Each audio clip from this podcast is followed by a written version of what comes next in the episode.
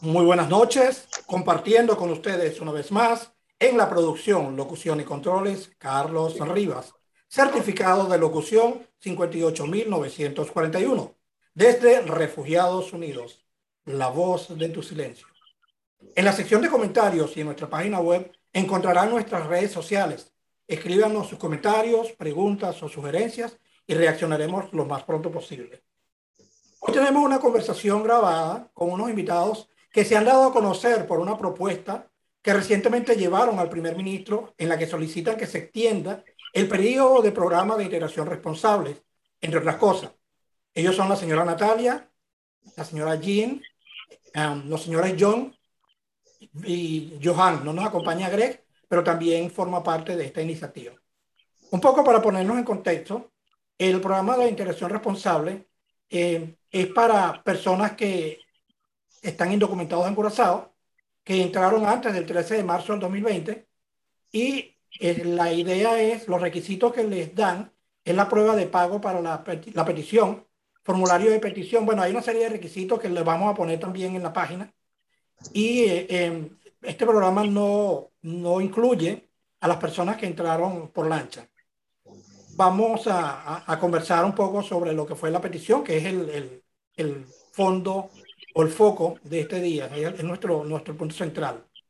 Bueno, buenas noches. Debo en primer lugar reconocer la valentía que ustedes tienen como grupo de personas que ha dado su cara frente a la autoridad en la que se puede considerar una justa solicitud, porque es una solicitud muy justa lo que ustedes están haciendo, respaldada por un gran número de migrantes que tienen dificultades para conseguir la documentación y el dinero necesario para cumplir con los requisitos exigidos por el programa de integración responsable.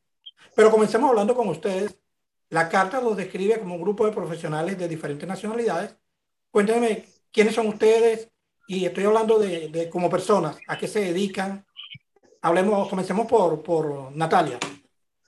Sí, buenos días a todos. Bueno, muchas gracias Carlos por tu invitación. Estamos mm, bien interesados en que, en que este tema de la integración responsable sea del conocimiento de todas las personas, porque muchas veces eh, hay, hay, mucha desinformación con respecto a esto, aun cuando ya han transcurrido seis meses ¿no? desde que se inició el proceso de integración responsable. Nosotros empezamos este, esta idea ¿no? a raíz de un comentario que hubo en los grupos, nosotros tenemos muchos grupos, tú sabes, eh, para, para congregar pues, a todas las personas que, que de alguna u otra forma se han sentido vulneradas con su derecho a la realidad en esta isla, ¿no? Entonces surgió la inquietud en ese grupo y nosotros eh, somos personas eh, que, que, tenemos una profesión, que desarrollamos un trabajo importante en la isla. En mi caso tengo una pequeña empresa eh, familiar, ¿verdad? en la que nosotros hemos trabajado con comida, hemos hecho un trabajo importante en nuestra comunidad, ¿verdad? Em, y yo soy profesional, ¿verdad? Aun cuando yo soy auditor financiero, yo me estoy desempeñando acá en la isla como, como digamos, como una vendedora de, comida, ¿no? En este momento, porque también las circunstancias así lo ha, lo ha dictado por, por lo, el COVID y todas esas cosas, ¿no? Em, el asunto es que, bueno, eh, todo surgió a raíz de, de esos comentarios que, para saber cuántas personas ya estaban incluidas en el proceso de integración responsable y entonces nos dimos cuenta que muy pocas habían logrado hacer el, trámite a través de este proyecto. Pero ¿qué es lo que en realidad dice el proyecto de integración responsable? El proyecto textualmente que está en la página web dice que con un permiso de residencia válido le será más fácil atender sus asuntos teniendo los mismos derechos que cualquier ciudadano de Curazao el proyecto de integración responsable le ofrece a usted como inmigrante indocumentado la posibilidad de legalizar, ¿verdad? Y también dice en la página web sobre el proyecto de integración responsable quiénes son las personas que califican. Las personas que califican son aquellas personas que entraron a la isla antes del 13 de marzo del 2020 de, de manera legal. O sea que en este caso ya solamente incluyen las personas que entraron por avión, ¿ok? Y que tendrán además que cumplir unos requisitos generales y específicos. Este, y el periodo que está eh, establecido es desde el 15 de marzo hasta el 15 de septiembre, ¿verdad? Que llevado a nosotros con este planteamiento? En primera instancia es que el planteamiento no es una realidad, o sea, eh, eh, tiene una, un trasfondo que, no, que nosotros desconocemos porque ningún ciudadano que sea indocumentado, como lo estamos nosotros en este momento, ya se ha incorporado a la sociedad. O sea, ninguno nosotros hemos podido atender ni somos tomados en cuenta como un ciudadano de Curazao. Nos sentimos vulnerados en nuestro derecho a ser un ciudadano real en Curazao. Incluso yo, que tengo una microempresa, todavía a estas alturas no he logrado concretar mi proceso. Por múltiples aspectos. Dentro de los aspectos que nosotros planteamos en nuestra carta, está el asunto de los documentos, ¿verdad? Venezuela tiene una crisis humanitaria importante, entonces los documentos que nosotros debemos consignar como requisitos generales y específicos, se nos hace muy difícil en el sentido de que muchas veces tenemos el pasaporte que no está vigente. El pasaporte no está vigente, entonces tenemos que solicitar al consulado de Venezuela, tenemos que hacer el trámite, el SAIME, ¿no? que es el organismo encargado de hacer los, los trámites de los pasaportes.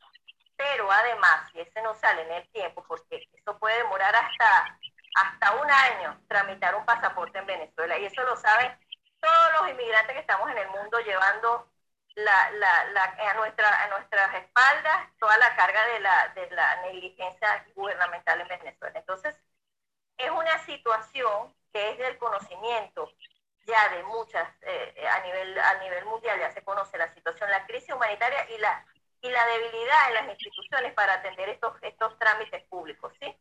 Entonces eso, eso es fundamental, ¿no? Entender, entender esa situación es fundamental para entender también que cuando tú vas a hacer un trámite ante una instancia acá en Curazao, tú requieres ese, ese documento válido y resulta que te, demora, te puede demorar hasta un año, ¿no? Adicionalmente a eso, nosotros nos encontramos con situaciones de, de gestores, ¿verdad? Gestores que se aprovechan de la situación y, a muchos compañeros lo los han estafado cobrándole altas sumas de dinero para luego decirles que no, su trámite fue rechazado, que su trámite no, no, está, no, no fue aprobado. Y entonces esa, ese nivel de, de esas situaciones que se han presentado, porque además los gestores te piden unas cantidades exorbitantes de dinero para tú hacer un trámite, entonces, eso afecta enormemente el presupuesto de estas familias inmigrantes que además hacen muchos sacrificios para estar en la isla y que tienen que verse en la necesidad de pagar un gestor porque, porque desconfían de hacerlo por sí mismo, porque los mismos formularios están en, holandés y es complicado, ¿no? Es un poco complicado este, lidiar con estos trámites acá. Eso por un lado. Por otro lado, tenemos eh, eh, que que los garantes, ¿no? En el caso de, lo, de también un planteamiento que nosotros hacemos en nuestra carta, los garantes eh, son las personas que, eh, que, de alguna manera van a servir de, de, de acá, de, digamos, de, firmar, pues hacer la firma de la persona que va a trabajar, ocupar una nueva vacante en, en una empresa. Muchas veces no, quieren, no quieren hacer firma. últimamente se ha presentado esa dificultad de conseguir garantes, de que las personas están trabajando de manera informal, de que realmente no hacen eh, las cosas, no, no se hacen adecuadamente como para que los inmigrantes logren realmente trabajar en, de, de, forma sana en toda organización. No tienen ningún tipo de beneficio tampoco. Entonces trabajan muchas horas, les pagan muy poco y de paso no los quieren firmar. ¿Ves? se han presentado muchos casos, ¿verdad? En los cuales la persona este, le dice al, al, empresario, mira, yo necesito que me firme, yo necesito que me firme, tú me puedes firmar, entonces es como un, en una situación, incluso tenemos entendido que hay personas que cobran por hacer eso, tenemos entendido eso. Entonces, mira, una serie de situaciones que nosotros consideramos que son irregulares y que se están presentando durante el proceso y que a estas alturas de, que nosotros formulamos nuestra petición, todavía nosotros no hemos recibido una respuesta clara sobre, la, sobre el estatus de nuestra petición. ¿ves? Entonces, eh, eh, eh, además, ¿no? no solamente este, toda la situación, si una persona inmigrante tiene un problema de salud, ¿verdad? Aun cuando esté pagando SBB en el, el Seguro Social no tiene derecho al seguro social tampoco. Entonces, ¿cómo tú incorporas a un ciudadano inmigrante que le estás cobrando impuestos a esta sociedad si no realmente no lo haces con, con la seriedad del caso? ¿Me entiendes? Entonces, tú tienes que sentar, además te pide un seguro de vida privado, seguro de vida privado porque el SBB te lo descuenta, pero no, no tienes derecho a usarlo. Natalia, sí, mira, ahorita... Natalia, podemos seguir con los detalles. Eh, poco a poco vamos a entrar en todos los detalles. Vamos a escuchar a, Jean para que, que, se nos presente, que nos diga quién es Jean y luego volvemos con los detalles de, de, de todo lo que ha sido la petición, porque está bastante interesante y realmente tenemos que volver para comenzar, comenzar sobre estos puntos. Eh, Jean, ¿quién es Jean? Bueno, eh, buenas noches a todos. Muchísimas gracias por la invitación. Mi nombre es Jean Lelia, me, conocen como Jean, mi esposo es Joan Medina.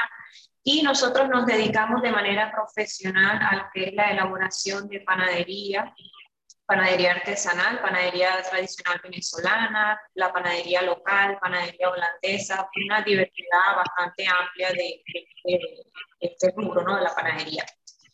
Llegamos aquí, bueno, mi esposo llegó primero en el año 2017, en el momento en el cual la crisis estaba en su peor momento en Venezuela.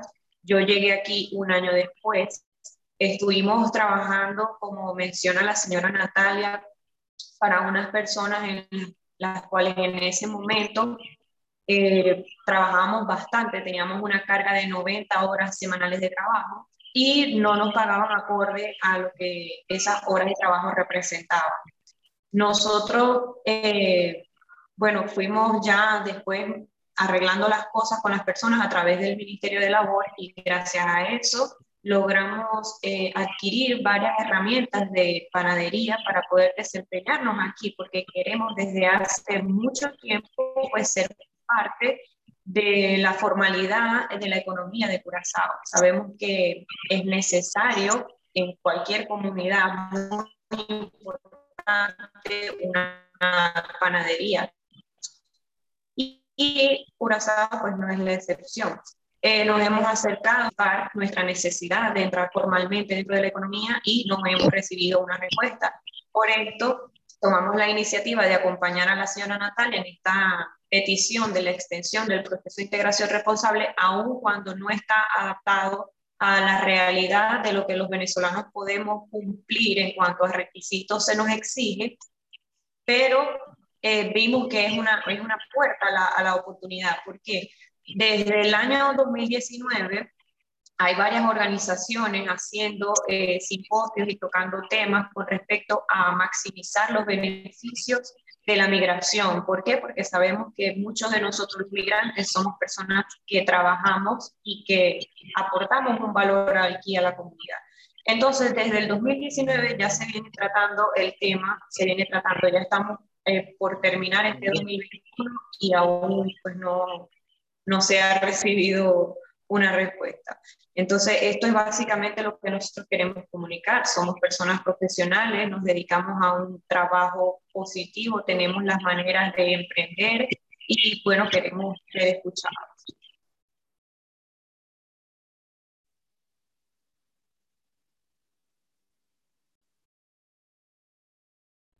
Eh, eh, por supuesto, sin exponerse ustedes, porque no es la idea.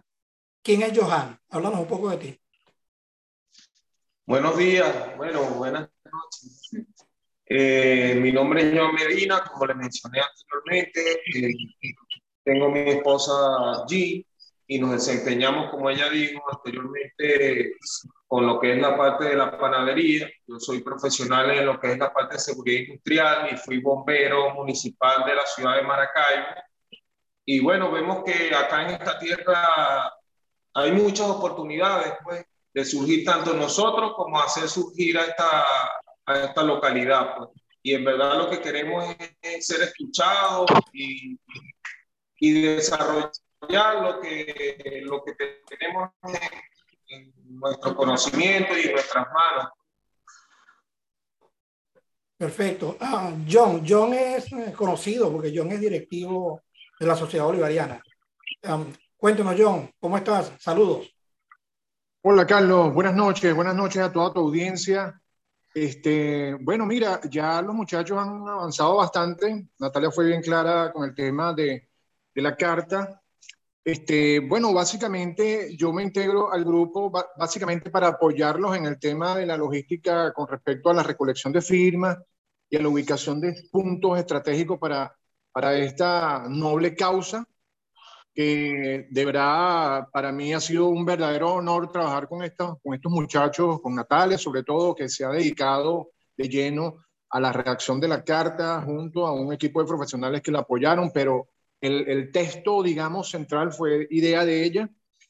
Y, y bueno, mira, eh, nosotros hemos, apoyamos esto porque consideramos que, que la petición es justa, pero yo tengo una perspectiva un poquito más más, más, mm, digamos, más profunda con respecto al, producto que se ofreció en el gobierno anterior. El gobierno anterior ofreció ese producto y es un producto que lo ofrece a los inmigrantes indocumentados y lo llaman integración responsable. A mi manera de ver, ni es integrador ni es responsable.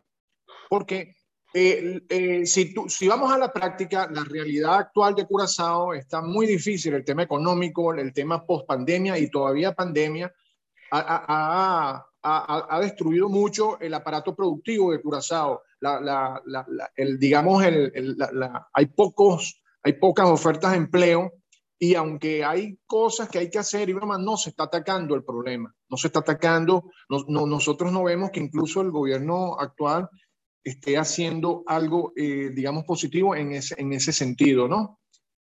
Mira, este, yo digo que no es, no es responsable ni es integrador porque fíjate, los, los, los, mismos costos son casi imposibles de sufragar tomando en cuenta que la mayoría de las personas que pueden, que tienen, digamos, eh, que cumplen con el requisito, es un cuesta arriba. Primero porque no, no están laborando. ¿Ok? Y segundo, adicional de todo lo difícil que es, el, es eso, eh, está el componente adicional de conseguir un garante y con el tema de los garantes, nosotros estamos observando que ha, habido mucha, mucha manipulación, mucho, mucha estafa incluso, y hay mucha impunidad. Nosotros tenemos, bueno, tú sabes, Carlos, que yo pertenezco a, una, a una sociedad eh, que es una ONG que pertenece al R4B y a nosotros nos reporta mucha gente problemas con respecto al tema de las tarjetas, a, a muchas cosas. Y este, nosotros nos llega a diario es gente que ha sido estafada por personas que le dieron unos trabajos unos días y no les quieren pagar porque están ilegales. Hay gente que, que hace una, que, que pinta, que hace una casa y después no le quieren pagar. Y entonces los mismos inmigrantes se sienten acorralados, no tienen a dónde ir. Entonces, nosotros lo que le pedimos al gobierno, y yo se lo dije bien claro al ministro, entre otras cosas, los tres puntos principales, que era la extensión de los laxos de tiempo, eh, que se tomara en cuenta las personas que llegaran en lancha para, no para que no fuera un tema discriminatorio y tres, que se realizara el proceso completo para ver si de alguna manera se busca una solución accesible, que la gente tenga acceso o que por lo menos, no sé, se pueda lograr que ese pago sea financiado o que quiten el garante, algo, pero alguna solución que sea de verdad más accesible, más, más de la mano. Y también le dije al primer ministro que como está comenzando su gobierno, nosotros somos profesionales, aquí hay mucha, mucha carencia, muchas, sobre todo en el tema del servicio. Ellos pretenden ser un, un país que, turístico, pero a nosotros no nos va a visitar gente de aquí, nos va a visitar gente de, de, del primer mundo, gente que está acostumbrada a salir a las 2 de la mañana y conseguir algo abierto. Y eso aquí es, es imposible. Entonces, tenemos que trabajar en promover esa cultura de trabajo, pero trabajo durante las 24 horas. Y, y, si hacemos eso, créeme que va a mejorar el turismo y no solamente va a trabajar todo el curazoleño, vamos a trabajar también los inmigrantes con el apoyo, con nuestra experiencia, con nuestro trabajo. Hoy casualmente me desayuné con un pan que hicieron Heilian Lin y Johan. Mira, excelente pan, un excelente producto. Entonces, ahí, tenemos un producto. Hay gente, el caso de Natalia, que tiene una empresa de catering también eh, eh, eh, hay buenas cosas que ofrecer. Este, yo mismo he estado trabajando también con el tema de, de la panadería en mis ratos libres y, y, hay mucha gente que, bueno, gracias a Dios he podido venderle a la gente de Greenhouse y a, y, y a otras empresas. Pero, como te digo, nosotros lo que queremos es aportar, aportar a Curazao, pero lo que queremos es que de verdad hayan condiciones que de verdad sean accesibles. Y otra cosa que quería agregar, Carlos, y para finalizar, eh, nosotros como, como, como migrantes, como grupo de inmigrantes de nacionalidad venezolana, también tenemos que pensar en organizarnos, en unirnos, porque somos muchos, pero estamos dispersos y nos criticamos demasiado. Por ejemplo, a mí me ha tocado defender eh, las posiciones en los grupos con respecto a lo que, a lo que estamos haciendo, porque ha, habido muchas críticas, pero no se han puesto en los zapatos de nosotros, de, sobre todo el caso de Natalia, de Lin y Johan y, y Gret, que fueron iniciadores de este proyecto, porque yo lo estoy acompañando, es a partir de la entrega y bueno, y la recolección de firmas, pero yo creo que llevaban un rato con eso, y ellos de una manera muy justa y valerosa se pusieron, dieron un paso al frente y tomaron esta iniciativa que por demás es algo que hacía falta porque tenemos que darle a entender al gobierno que nosotros estamos preocupados y que queremos trabajar. Fíjate que yo le mandé al, al, al gobierno el, el, día 8 de septiembre una carta al primer ministro y una carta a su asistente en el Ministerio de Interior y Justicia, de, de Justicia, perdón, y todavía tampoco me han respondido ese correo.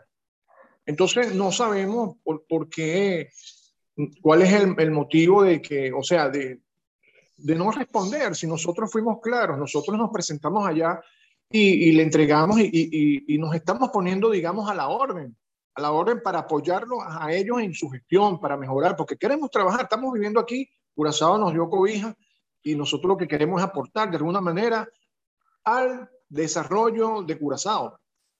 Bueno, déjame decirte que este, no me extraña, ¿no? Porque nosotros cuando, no sé si recuerdan, cuando el huracán en, en San Martín, hicimos una propuesta al gobierno, entregamos un pliego, nos reunimos personalmente con, con el gobierno y entre las propuestas pues pedíamos que podrían utilizar mano de obra venezolana eh, en, en, la, en, la, reconstrucción de San Martín. Pues. Y eran varias propuestas. Pues. El gobierno terminó, eso fue al principio, terminó el periodo de gobierno y todavía estamos esperando respuesta a la carta.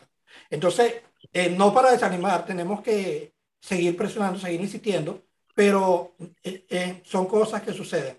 Ahora bien, volvemos con Natalia. Sabemos cómo nace la propuesta entonces, ustedes eh, de alguna manera detectaron pues lo que estaba ocurriendo, que había un grupo de personas que no habían logrado eh, cumplir con los requisitos a tiempo, por múltiples razones.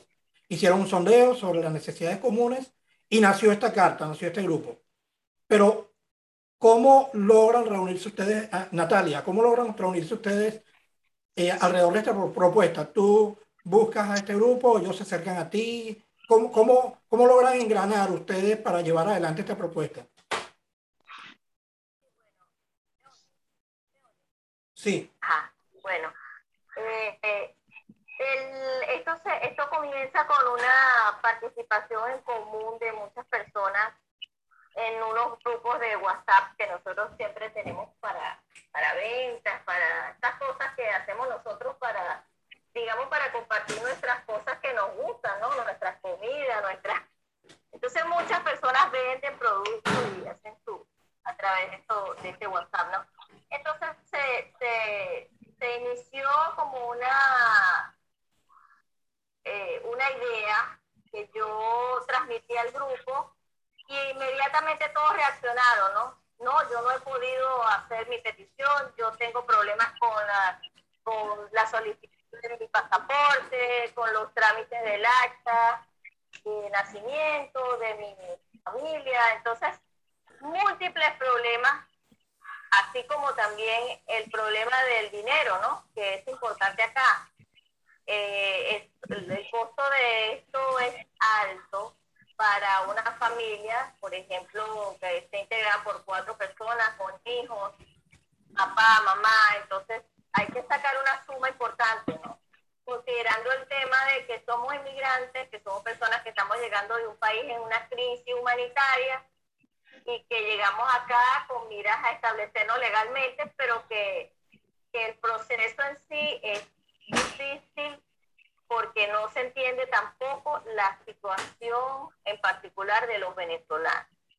Y el tema de otros inmigrantes que se nos han unido a este clamor son personas que tienen muchos años en la isla, que son ecuatorianos, colombianos, incluso haitianos en estos grupos que están trabajando en la isla, son profesionales, desempeñan una labor importante en las comunidades y a estas alturas no han podido eh, resolver su estatus migratorio en la isla. Entonces, es importante que el gobierno nacional se siente a ver los casos, porque la isla necesita eh, oxigenarse el punto de vista de profesionales, conocedores en las distintas áreas. Nosotros somos profesionales, todos. queremos trabajar, queremos continuar haciendo las cosas bien en la isla, no obstante, no hemos logrado integrarnos a la comunidad como lo establece el proyecto. El proyecto no ha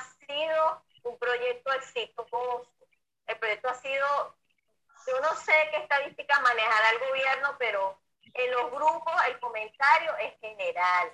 El comentario es no lo he logrado hacer, no he podido incorporarme, estoy en tal fase del trámite, no he podido, este, creé mi pequeña empresa, pero ni siquiera el permiso de Berhane lo he podido sacar y eso ha demorado mucho tiempo. Personas que cayeron en hueco por el tema del, del COVID, entonces son situaciones que, que, el mismo gobierno no se ha detenido a analizar concienzudamente y de darle la importancia que amerita. Porque las personas, los locales, las personas locales, evidentemente el primer ministro cuando nos, conversó con nosotros nos dijo que había un problema de desempleo grave con las locales que él debe, debía resolver. Sin embargo, si nosotros somos microempresarios y tenemos capacidad para dar empleo, nosotros tenemos las puertas abiertas para eso. Entonces es una vía para solucionar muchos problemas también. Nosotros microempresarios queremos establecernos bien, tener nuestros permisos, trabajar y dar empleo a las personas locales. Ese es el ideal. Pero entonces permítelo como gobierno. Danos esa posibilidad, ¿ah? es lo que estamos pidiendo acá, pero flexibiliza este proceso de integración responsable para nosotros lograr el objetivo. Claro, claro. este, naturalmente, y, y, ojalá el gobierno le preste atención, pues, porque la carta ha sido redactada de una manera muy elegante, muy, podría por decirlo de alguna manera, pero muy profesional también, pues. Ojalá el gobierno volteara la mirada a lo que ustedes están pidiendo porque porque es justo. Ahora, fíjate, dicen ustedes allí en la, en la carta que los términos para legalizarse en base a este acuerdo no responden a la realidad. Y, y, entiendo lo que tiene que ver con la realidad venezolana, entiendo perfectamente lo de los tiempos para tramitar un documento. Eh, le pregunto a Jean, ¿por qué consideran ustedes que no se adapta al caso de otras nacionalidades? O sea, ¿qué impresiones han recogido? ¿Qué le dice el ecuatoriano? ¿Qué le dice el, colombiano? ¿Qué inconvenientes han tenido ellos para poder cumplir a tiempo con los requisitos de este proceso? Mira, principalmente yo creo que el primer impedimento es el tema económico, ¿no? Porque bien se dijo de parte del gobierno anterior que fueron los que comenzaron la iniciativa del proyecto de integración responsable, esto iba a ser un trámite similar a como si estuvieras haciendo tu primera solicitud de permiso lo cual representa un gasto bastante alto por persona y aún más alto cuando se trata de familias. Y entonces tenemos que tomar en cuenta que el proceso de integración responsable se inicia en el mes de marzo de este año en curso cuando en Curazao teníamos un periodo de lockdown, lo cual representaba que casi el 80% de los negocios estaban cerrados totalmente y eh, los colegios, distintos establecimientos, todo, o sea, estábamos muy limitados de lo que era la actividad económica. Y por distintas razones, el año pasado también hubo un periodo de cuarentena bastante amplio, inclusive llegamos a necesitar sostén de instituciones como la Cruz Roja y la Organización Internacional de los Migrantes para poder eh, sostenernos con, con, el alimento durante estos periodos. Entonces, dado todo este contexto donde estábamos limitados de trabajo principalmente, ¿cómo podemos exigirle ahora a una persona que adicionalmente está indocumentada, que tiene que pagar toda esta cantidad de dinero por una serie de requisitos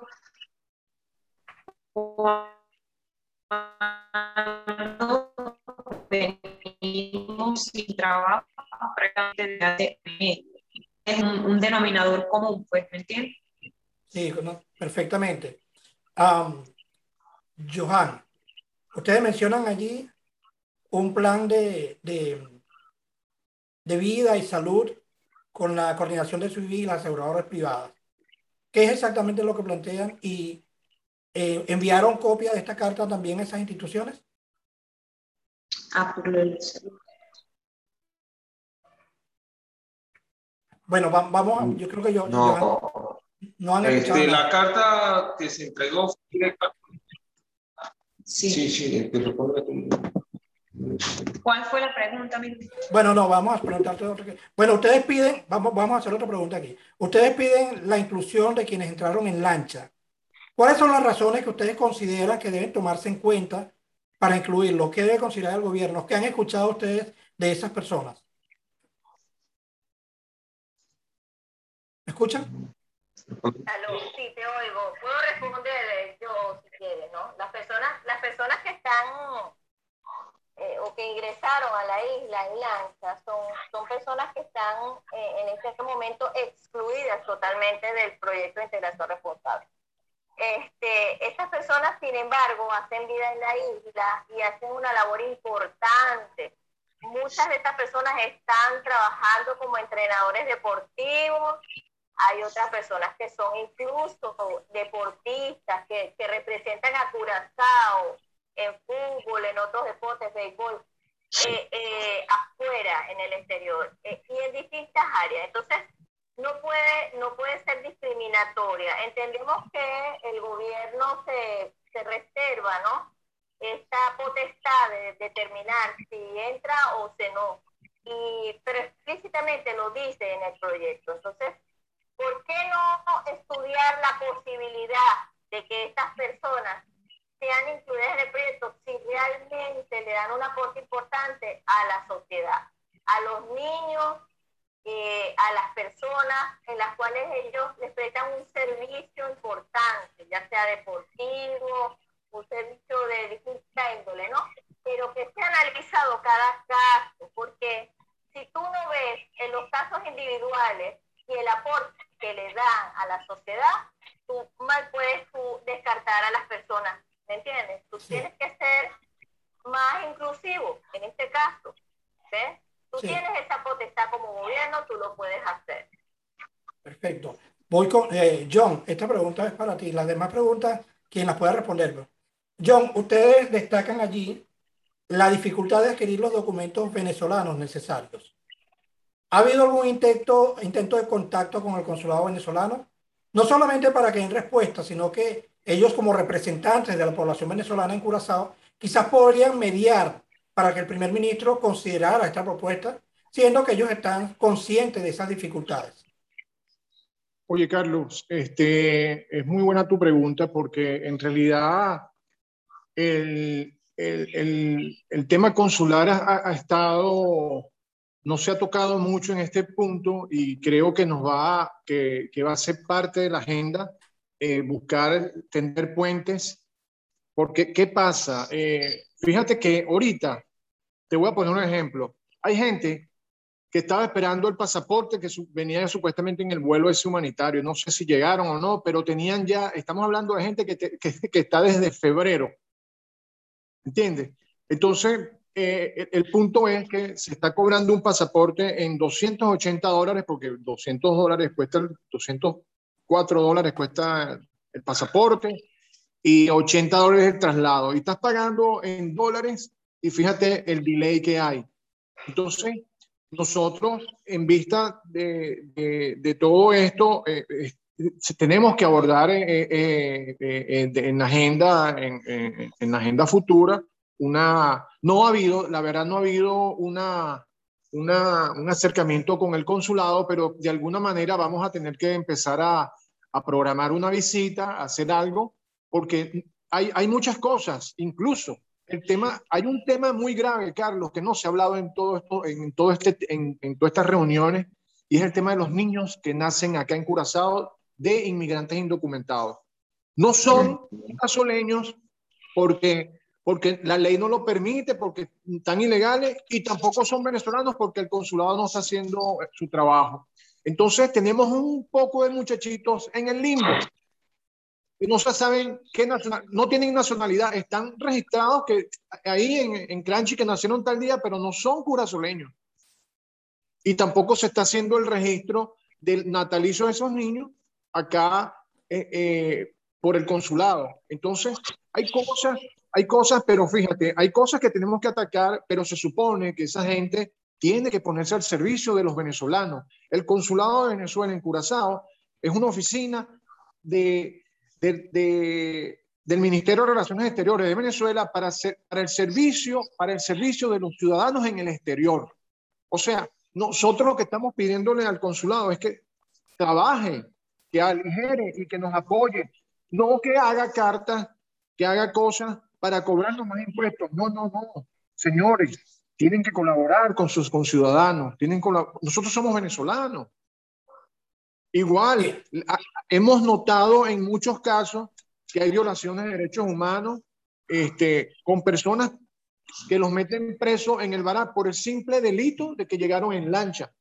Y no vemos una, una, una queja. No yo no he visto en la prensa una sola queja del consulado, de la cónsul al respecto.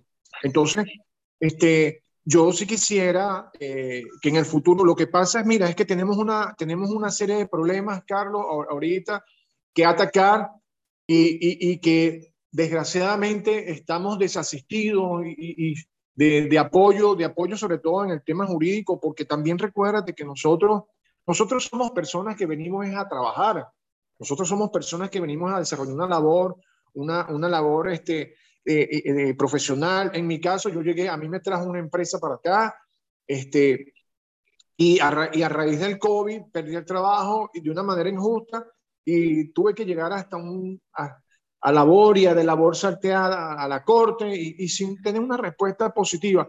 Entonces, ahí va, hay también un tema eh, con el tema de, de, de, la legalidad, que entonces lo que se presentan son casos de impunidad.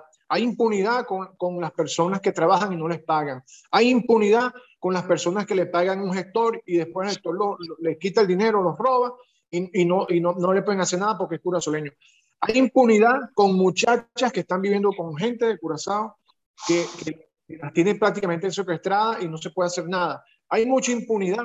Eso también tenemos que visibilizarlo. Los problemas hay que visibilizarlos para buscarle soluciones. Y eso es lo que, a eso es que se debe abocar un gobierno en darle solución. Yo cuando le dije al ministro, mire, usted, usted es el principal líder de este país, usted tiene que ser el principal generador de alegría para su pueblo, el principal generador de empleo, el principal generador de proyectos y el principal generador de emociones para su pueblo y, no, y cuente con nuestro apoyo. Nosotros lo que queremos es que las cosas funcionen, que la gente no tenga que estar buscando abogados para, para, para para legalizarse o para cobrarle a una persona. No, eso en un país serio no debe pasar. En un país normalmente serio, el ciudadano lo que está es para generar, para trabajar, para aportar a la sociedad con sus impuestos, con su trabajo y para ver crecer y desarrollar a su familia. No tenemos que estar pendientes de estar detrás de las instituciones, de, detrás de la gente. No, lo que queremos es que las cosas funcionen y nosotros, este, eh, estamos a la orden para eso. Nosotros estamos a la orden para colaborar. Para... Mira, Curazao, eh, yo he visto estudios, estudios que incluso me ha mostrado gente de acá. Curazao tiene que incrementar su población, porque Curazao está más o menos poblada en lo que es Banda Arriba, pero Banda Abajo, nada. Incluso nosotros, nosotros mismos podemos eh, solicitar proyectos involucrando mano de obra mixta, mano de obra venezolana o, de inmigrantes de latinos con mano de obra local. Se pueden tramitar proyectos. Yo tengo experiencia ya eh, con instituciones multilaterales de conseguir apoyo financiero para hacer proyectos, proyectos pequeños. Hemos hecho cositas pequeñas y ustedes también, ustedes lo saben, Carlos. Casualmente ahorita anuncio que nosotros acabamos de conseguir, gracias al apoyo de ACNUR, 60 cupos para darle 60 cupos de, de, cursos de pateamiento a 60 inmigrantes que estén participando en este proceso de integración responsable. Y pronto vamos a poner, a, a, a volver a colocar el link del registro para terminar de llenar esas 60 plazas. Pero eso es lo que tenemos que hacer, ponernos a trabajar, ponernos a producir y ponernos a trabajar de manera positiva para aportar a la economía de Curazao. Si el gobierno se sienta con nosotros, si el gobierno entiende que, que las migraciones no son negativas, si usted tiene una migración, trate de buscarle, es preferible saber cuántos somos y quiénes somos y dónde estamos que tener un poco de gente que tienes que atender a, través de, de, proyectos eh, sociales que te generan un gasto. En cambio, si tú los integras y les das trabajo, les, das, les, les, ofreces opciones de trabajo, permisos, una, ¿cómo es que se llegan a la gente que está trabajando en una construcción detenida porque son ilegales? No, esa gente hay que dejarla trabajar. Están construyendo una vivienda, están construyendo un edificio. Déjenlos trabajar, denle un permiso denle un permiso temporal, no le den la ciudadanía, pero denle el permiso a que se desempeñe, a que, eh, pueda transitar por Curazao libremente y que ese señor aporte a la economía con qué? Porque mira, cada vez que vamos al mercado estamos pagando un OB, cada vez que pagamos un servicio estamos pagando un OB, estamos pagando un alquiler, e, ese alquiler está beneficiando a un curazoleño, porque las casas son de los curazoleños. Entonces, no es que no estamos pagando, Igual, yo le puse un ejemplo a una persona que me dijo, mira, es que ustedes, este, no, no, ustedes no generan impuestos. ¿Cómo que no generamos impuestos? ¿Acaso que cuando comemos no pagamos el OVE que tú también pagas? Fíjate, si tú agarras esos, suponte tú que sean mil inmigrantes indocumentados. Un banco, un banco les abre una cuenta a esos inmigrantes y nada más por abrirle la cuenta y mantener un saldo promedio de 100 florines anuales, en la cuenta, ese banco en un año se va a ganar a un promedio de 740 mil florines sin hacer nada, nada más con abrirle las cuentas. ¿Por qué? Porque la administración de la cuenta, el monto por transacciones, los 375 que te cobran mensual, este, cuando yo me pongo a sumar todo eso, aparte de que le doy, eh, le doy movimiento a la economía local, a las redes, de, a la red bancaria, entonces, las transacciones van a ser digitalizadas e incluso el gobierno va a ver, porque el gobierno tiene acceso a esa data, que se va a mejorar un poquito más el sistema financiero. Lo que hay que buscar es soluciones, sentarse a buscar soluciones, no sentarse con, los, con, con unas gringolas pensando que somos una carga. No, se lo estamos diciendo bien claro, queremos trabajar. La gente, mira, yo que he estado en los programas de entrega de bolsas de comida, tú sabes, Carlos, que estamos desde que comenzó el COVID entregando bolsas de comida, los kits de la Cruz Roja, eh, creamos centros de distribución. El venezolano común me dice, mira, John, yo quisiera no que me den la caja, yo quisiera que me den el permiso para trabajar. Nosotros lo que queremos es, queremos es trabajar. Entonces, señores, vamos a, vamos a, ponernos la, yo, el mensaje mío al gobierno es, usted, señor Pizza, que está comenzando, aproveche que esta, esta, esta gente lo que quiere es trabajar. Yo sé que usted tiene una responsabilidad con su pueblo y es lógico. Hay, hay, hay, un, hay una situación de Curazao difícil porque está la refinería parada, el COVID ha desmantelado un poco el sistema hotelero y, aquí eh, mucho, hay muchas plazas en esa área de turismo y servicios, o sea, todo lo que es el tema oreca, hoteles, restaurantes y cafeterías. Entonces, pero de alguna manera tenemos que agilizar, tenemos que agilizar, tenemos que ponernos creativos, integrar a todas las personas en un, en un proyecto que se llame Desarrollo de Curazao. Y créanme que los inmigrantes van a tener un papel fundamental y van a aportar no solamente con sus ganas, con su trabajo y con su experiencia. Amén, amén. Um, Jim, este, vuelvo con la pregunta de lo del el plan de salud y vida con la coordinación de civil y las aseguradoras. La pregunta era si ustedes um, sondearon de parte de las aseguradoras cuáles eran las limitaciones o si podrían o están considerando poder, no sé, enviar una carta o reunirse tanto con el FBI como las aseguradoras para ver cuáles son las limitaciones y cuáles son las posibilidades que tienen de que esto se pueda dar. Jean, ¿estás con nosotros? Bueno, realmente sobre el tema de, de, las aseguradoras y esto no tengo mucho conocimiento. Lo que he escuchado y el por qué esto se planteó dentro de nuestra propuesta es porque los costos son un poco elevados. Entonces, eh, se debería crear eh, un método de que los migrantes, de acuerdo a nuestros ingresos, tengamos un plan que podamos ir pagando, puede ser por cuota, pero que se arregle una forma de financiar este servicio porque es necesario tener un seguro de vida también en cualquier caso, cualquier eventualidad que nosotros podamos tener dentro de la isla, poder contar con el servicio. Pero queremos saber cuáles son los planes que se puedan adaptar, como decimos en, Venezuela, pues al bolsillo de, de, lo que nosotros tenemos.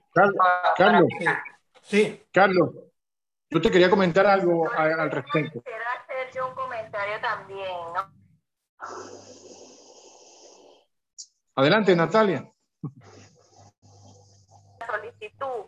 Le planteamos al gobierno nacional que ese seguro de vida exigido, que es muy costoso, si tú, te pones a sumar un grupo familiar de al menos cuatro personas, ¿no?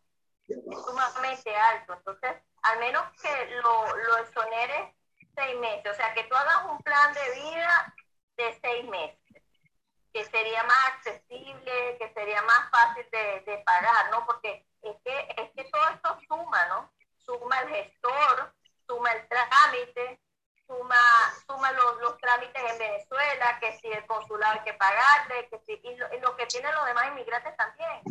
Entonces, una póliza de vida tan costosa genera un gasto que, que, bueno, que mira, es prácticamente impagable, ¿no? Un trámite esto es difícil. Sí, John, ¿ibas a decir algo? Sí, Carlos, yo lo que quería agregar era con respecto al tema de las aseguradoras. Sí, se, sí, hay, sí hay algunos ensayos, sí hay, sí hay algunas conversaciones este, de, de, trabajar con los inmigrantes indocumentados con respecto al, al tema, pero nos toca organizarnos. Nos toca organizarnos para poder hacer un colectivo, ¿ok? A través de una fundación porque sí, sí, sí, sí ha habido unos inicios, eh, yo mismo he participado en algunas conversaciones, porque buscando, no es lo mismo que tú te presentes, eh, que se presente John Chirino o que se presente Johan con su grupo familiar a buscar una póliza de seguro, ¿verdad? Que se presente un grupo de personas organizados en, una, en un colectivo que vamos a tener quizás un mejor plan y más económico o, o con condiciones especiales de pago, ¿ves? Y y a eso es que estamos a eso es que estamos apostando, pero nosotros también tenemos que, como migración, ¿verdad? Como grupo venezolano de migrantes, organizarnos y nosotros también aportar soluciones a nuestros problemas. Pero ¿cómo lo hacemos? Organizándonos, organizándonos en función de proyectos, organizándonos en función de objetivos para poder, para poder lograr, y valga la redundancia, esos objetivos y poder este, integrarnos, pues. Así es, naturalmente. Estamos llegando al final del programa prácticamente. Y quería esta pregunta para Natalia, ¿no?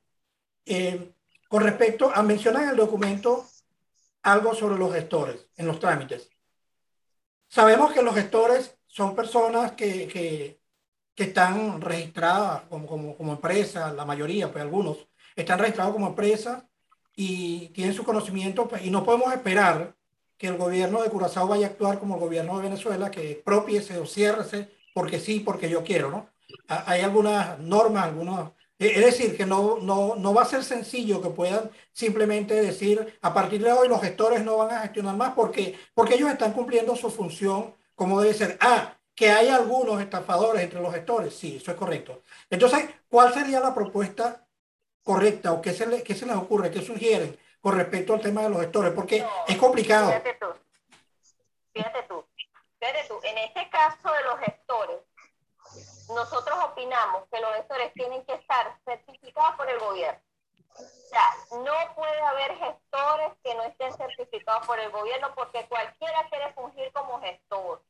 Y eso no puede ser las personas caen en manos de, de, personas inescrupulosas que le cobran mucho dinero y no logran concretar un trámite. Entonces, el gestor tiene que ser certificado y debe tener un, un límite de pago para todos. O sea, tú, no, tú mismo gobierno debes regular esa, esa, ese pago a los gestores, porque el gestor no puede decir que de repente tú con, bueno, con un determinado gestor son mil florines una vacatura, por ejemplo y entonces viene otro y te dice, no, mira, este me está cobrando 500. O sea, tú tienes que regular esos precios también.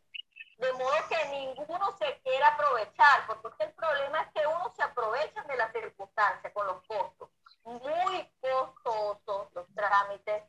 Además de que el trámite en sí es costoso, porque tienes que pagar la vacatura primero, después tienes que sacar permiso de residencia. Entonces, esa sumatoria de tuya y de tu grupo familiar es alta. Entonces, el gestor te va a cobrar por tu vacatura y adicionalmente por el grupo familiar con el permiso de residencia. Entonces, tienes que regular los precios.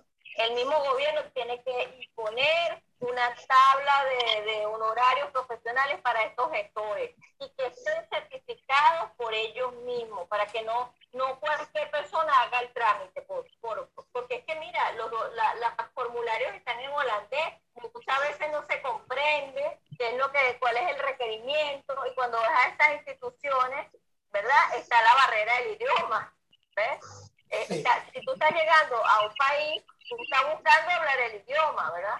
Tú quieres saber el idioma, pero también hay debilidades en este aspecto. Entonces tú mismo quieres, tú quieres hacer tu trámite, pero generalmente recurres al gestor para evitarte todo este tema del idioma. ¿Entiendes? Sí, bueno, con, con respecto a lo de los montos, eh, yo sugeriría pues que eh, eh, buscar asesoría legal pues en esta parte, porque, vuelvo y repito, no estamos en Venezuela donde el gobierno puede alegremente regular y poner y controlar la economía y todo lo que quiera.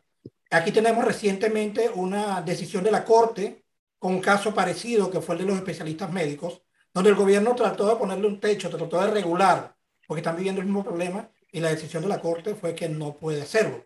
Entonces, no es que el gobierno, ya el gobierno tiene ese precedente, creo que difícilmente va a intentar poner regulaciones. Pues. Aquí hay que eh, buscar la asesoría legal, buscar los caminos porque tiene que haber una manera, eh, eh, es un abuso, claro, lo de los precios, pero hay que buscar la manera, sí, John. Carlos, eh, no, en, en, realidad, en realidad lo que, lo que yo creo que lo justo es que, porque mira, vamos a estar claros, yo, yo en realidad he tenido mucha suerte con los gestores que, me he conocido, que he conocido acá en Curazao, porque son personas muy serias y, y muy responsables pero sí hay, sí hay muchos casos de gente, de inmigrantes que han sido estafados pues, por personas inescrupulosas. Entonces, como dijo Natalia, pues el gobierno debería de, de, emitir uno, unos carnés, no sé, o, o, un certificado de, para estos gestores que son gente organizada, que son gente seria, y, y, y, el que no tenga esa autorización del gobierno para ejercer este tipo de, de labor, no lo, que no lo puede hacer, porque mira, el problema, Carlos, es que a mucha gente le han estafado y entonces y no, y, no hay, se queda impune. La cosa queda impune.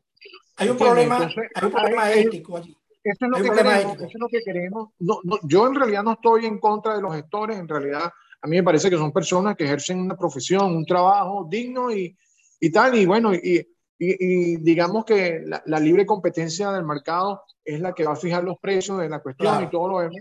Pero, oye, que sean gente que sea certificada, que tengan un número, un carnet que, que, autorizado por el gobierno para que no hayan las, las estafas, pues, porque lo, mira, de verdad la población de inmigrantes está sufriendo mucho con estafas de, de todo tipo, entonces, y, y, todo queda impune porque son ilegales. Yo lo que, está, lo que está planteando es una propuesta interesante para el Parlamento, más que para el gobierno, para el Parlamento para legislar en esa materia. Sí. Bueno, pero eh, como les decía, estamos llegando casi al final del programa. Quisiera, esta pregunta es para todos. ¿Cuáles son sus expectativas, siendo que el 22 de este mes se vence el plazo para lo del programa de integración responsable? Y me acaban de decir, pues, desde el principio que ustedes no han recibido respuesta a la carta, que, que a la solicitud que hicieron. ¿Cuáles serían las siguientes acciones que ustedes planearían realizar si es que consideran que las pueden mencionar en público, si no, por supuesto, se entiende. Pero es expectativa y, y los siguientes pasos a seguir.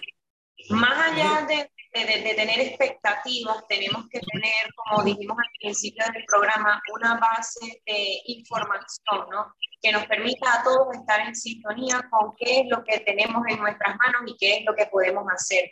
Debemos recordar que en el año 1920 hubo una migración masiva de curazoleños, dado que las condiciones en las que se encontraba la isla no le ofrecía a las personas una calidad de vida adecuada. Entonces, en ese momento hubo un gran desplazamiento de curazaleños hacia la isla de Cuba, porque había una, un fervor petrolero allí y hacia Venezuela también.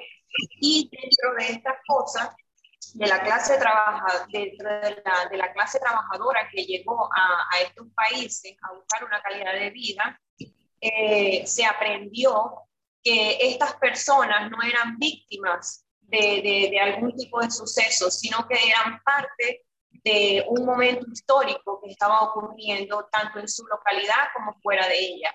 Y eso es lo que nosotros como venezolanos, como bien menciona el señor Trump, como comunidad tenemos que unificar y reforzar que no estamos siendo víctimas, no estamos buscando un refugio o no estamos buscando un asilo como lo quieren hacer ver de parte del gobierno, que nos han respondido a veces que es que nosotros necesitamos un asilo, que necesitamos un refugio.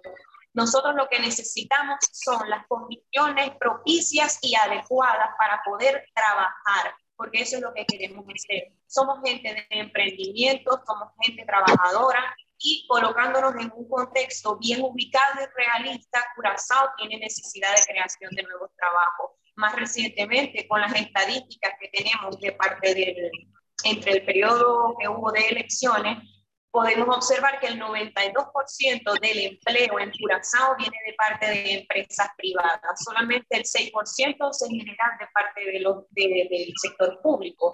Entonces, tenemos que hay una crisis de empleo dentro de Curazao y tenemos que hay una crisis con los tiempos de gestión para los permisos de trabajo, para los permisos de residencia. Hay mucho destiempo en estas cuestiones y eso nos limita tanto de crecer nosotros como de poder ayudar a crecer a otras personas, porque como bien te mencionaba, yo tengo mis herramientas de trabajo, puedo generar empleo para mí, para otras personas y no estoy recibiendo la reflexión de parte del gobierno. Y cuando me han respondido, me han respondido eh, una cosa que es muy cierta, que es eh, el Somet de trabajo promedio, que el, los curazaleños deben conseguir trabajo primero. Y claro que es así, porque son las personas de la localidad. Pero si no hay suficientes sitios de trabajo, si no hay suficientes empresas o puestos de trabajo para que los podamos ocupar, entonces nunca se va a resolver esta crisis de, de empleo que tenemos. Tenemos que en el 2019, como te mencionaba, este simposio que se hizo, en el simposio que participaron, mira, el programa Mesoamérica, la Organización Internacional para los Migrantes, que son los encargados ahorita de este, este apoyo social que están dando a través de las tarjetas, el Instituto de Políticas de Migración, el Alto Comisionado de las Naciones Unidas para los Refugiados, la Embajada de Canadá, la Universidad de Curazao, la Universidad de San Martín, la Universidad de Ámsterdam, el Comité Asesor para Asuntos de Inmigración. O sea, tenemos toda una serie de organizaciones que están diciendo la razón para centrarse en la migración como fuerza laboral. La razón número uno es el estancamiento de la economía. La razón número dos es el aumento de la población de ancianos, porque si bien decimos que Curazao, por lo menos el estado de arriba, está bastante poblado, hay mucha, mucha población que es ya de la tercera edad. Eh, la tercera razón es el sistema de seguridad social bajo presión, es decir, todo este sistema de pensiones, el sistema de seguridad social, el sistema de todo lo que nos beneficia en el sector salud, tanto a los inmigrantes como a las personas locales, el sistema está en crisis por la falta de ingresos de, de, las empresas privadas, porque hay, hay empresas, pero hay muy pocas, se necesita más recaudación, ¿entiendes? Más recaudación de impuestos. La cuarta es la fuga o la pérdida de personal intelectualmente calificado, porque también es cierto que dentro de Curazao hay muchísima mano de obra profesional y calificada, pero mucha de esta mano de obra prefiere ir al extranjero que quedarse en Curazao porque también se dan cuenta de la, de la falta de, de empleo que hay. Eh, y también otra de las razones, porque es la última pero no la menos importante, para centrarse, porque esto fue expuesto por todas estas instituciones que te mencioné en el año 2019. La última razón para centrarse en la migración es la crisis de los migrantes irregulares de Venezuela.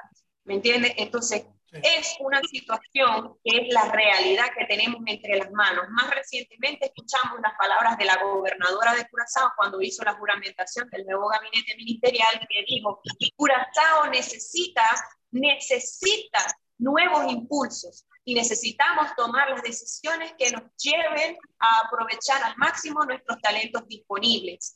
Es decir, maximizar el uso y el aprovechamiento de las personas, de los talentos, de los recursos que tenemos dentro de la isla para avanzar y salir del estancamiento económico en el que se encuentra la isla desde hace aproximadamente tres años.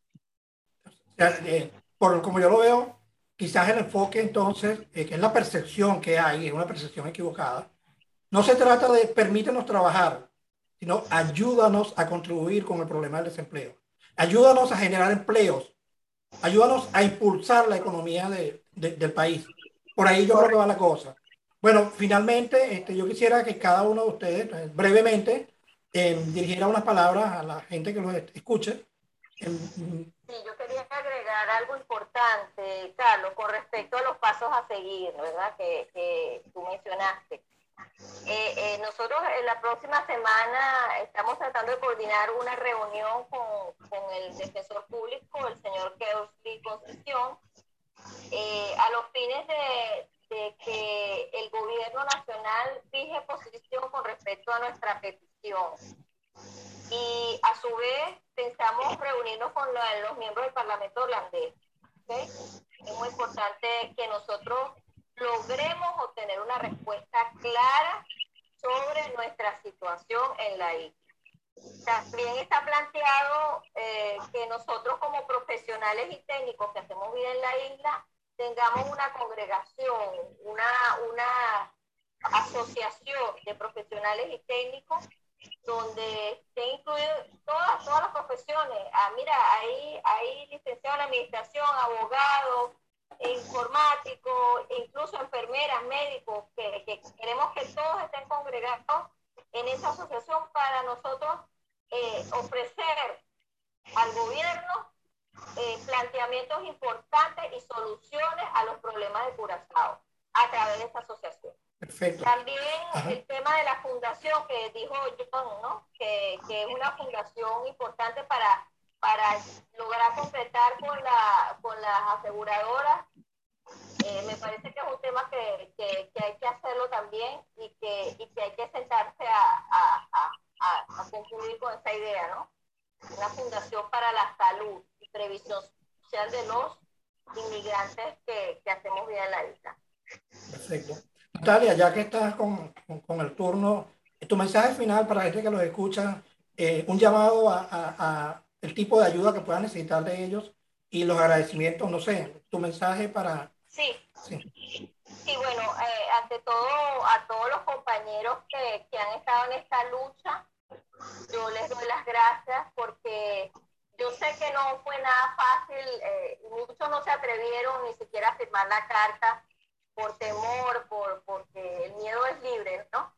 Pero quiero que sepan que nosotros no le tememos a, nada porque nosotros no somos delincuentes, nosotros estamos obrando de, la mejor manera y de la manera más justa y legal para hacer valer nuestro derecho como, como ciudadanos que a su vez pagamos impuestos, ¿ok?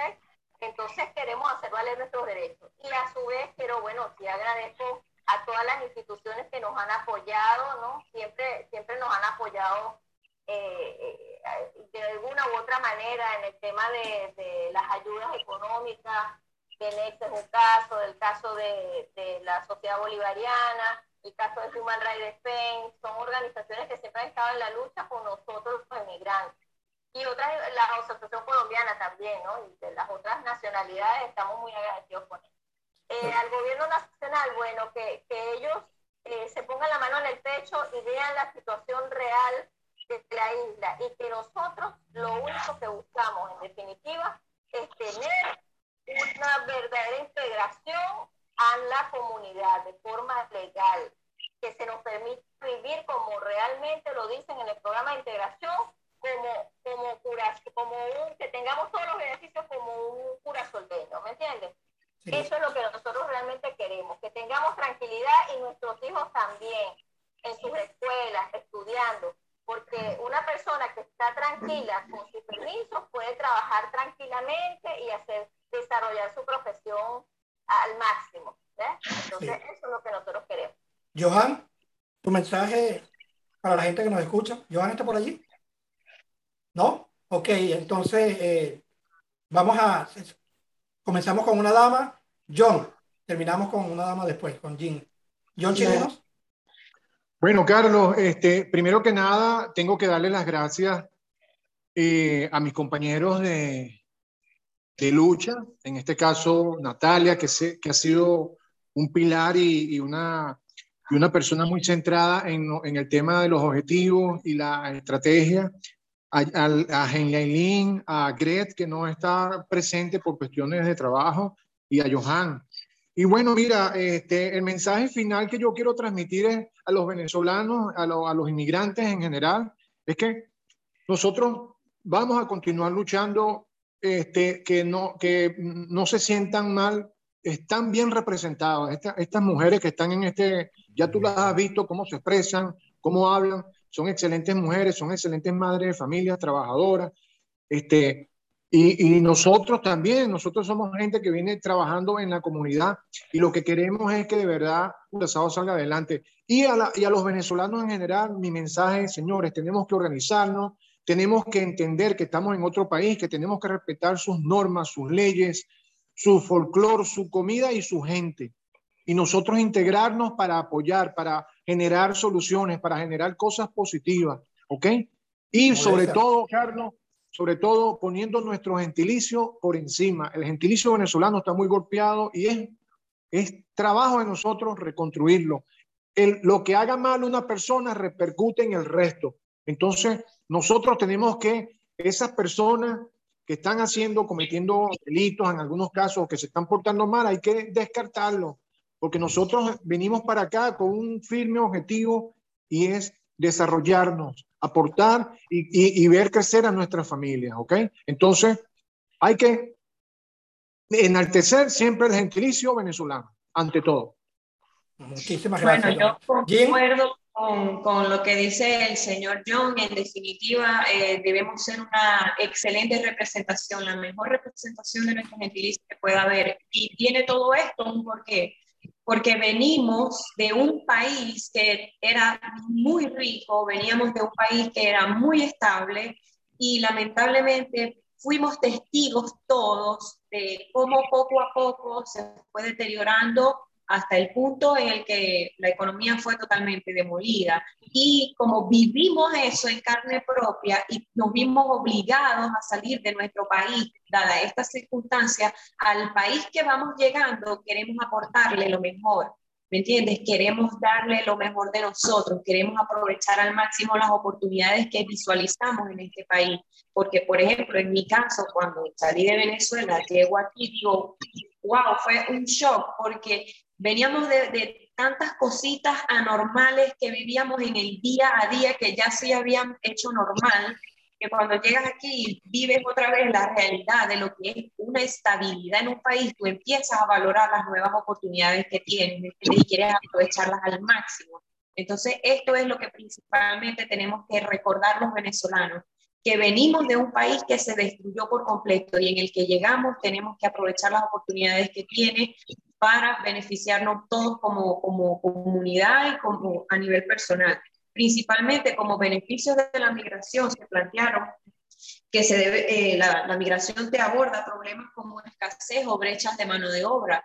Por ejemplo, aquí eh, yo tuve conocimiento de que hay muchos, muchas personas que son, por ejemplo, plomeros o mecánicos de algún tipo de motores en específico, que no hay esa mano de obra en la isla y estos migrantes han podido cumplir con ese trabajo.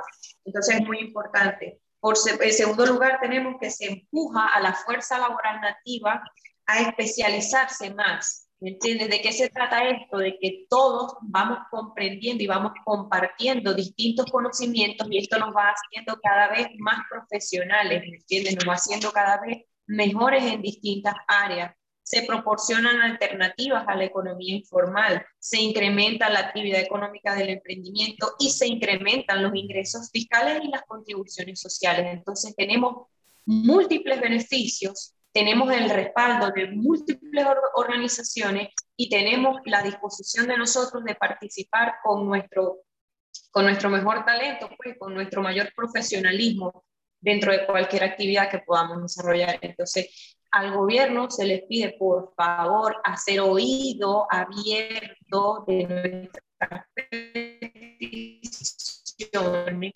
porque solamente estamos tratando de formar para poder aprovechar al máximo las oportunidades que Curazao nos está ofreciendo. Como debe ser.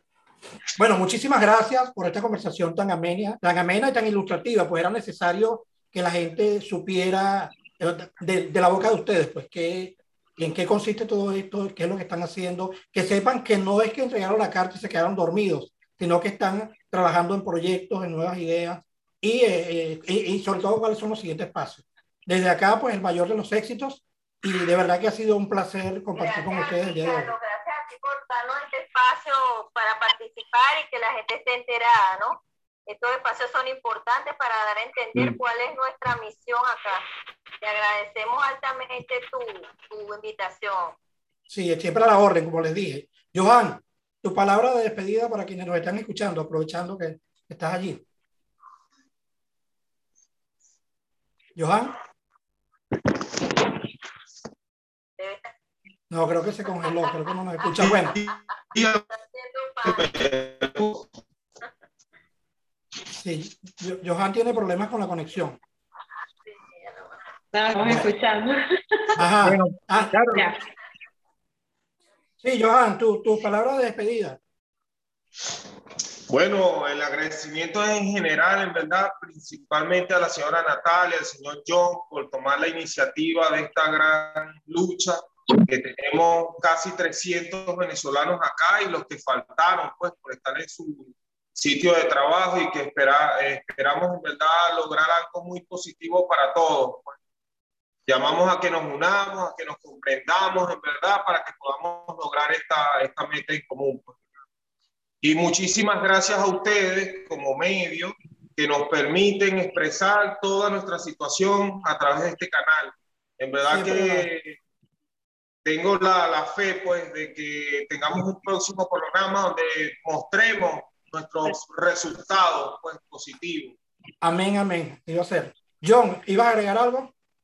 Sí, bueno, Carlos, eh, para concluir, este, quiero darle, quiero darle las gracias a Refugiados Unidos, a ti en lo personal, porque en realidad tú también estás demostrando con tu trabajo, con tu profesionalismo eh, y con esto que estás haciendo, la radio, que estás emprendiendo y estás apoyando a los migrantes con esto que es tan importante, que es un medio de comunicación. En realidad, muy agradecido porque eh, también nos das la oportunidad para hablar, conversar con, con las personas que estamos eh, representando en esta lucha y que, bueno, decirles que seguimos, seguimos trabajando y quizás este, eh, nosotros desde la plataforma R4B, a la cual eh, formamos parte, eh, también tenemos que, ah, de alguna manera, que la plataforma apoye también este, este, esta iniciativa este, para que tenga más peso, pues más fuerza. ¿Ok? Sí, estamos trabajando Gracias, Carlos, Gracias, Carlos por, tu, por tu tiempo. Siempre la orden. Bueno, y hasta aquí la conversación de hoy. Nos despedimos con el cariño de siempre en la producción, locución y controles, Carlos Rivas, certificado de locución 58941, desde Refugiados Unidos, la voz de tu silencio. En la sección de comentarios y en nuestra página web encontrarán nuestras redes sociales. Escríbenos tus comentarios, preguntas o sugerencias y te daremos respuesta lo más pronto posible. Les recordamos que estaremos también lanzando en las próximas horas, en los próximos días, vamos a estar lanzando nuestra aplicación para teléfonos. Y bueno, muchísimas gracias y nos vemos la próxima semana. Cuídense mucho. Seguimos conversando sobre temas de interés para la comunidad migrante y las ONG que lo protegen. Y no olvides que tu voz tiene derecho a ser escuchada. Que Dios nos bendiga. Amén. Gracias.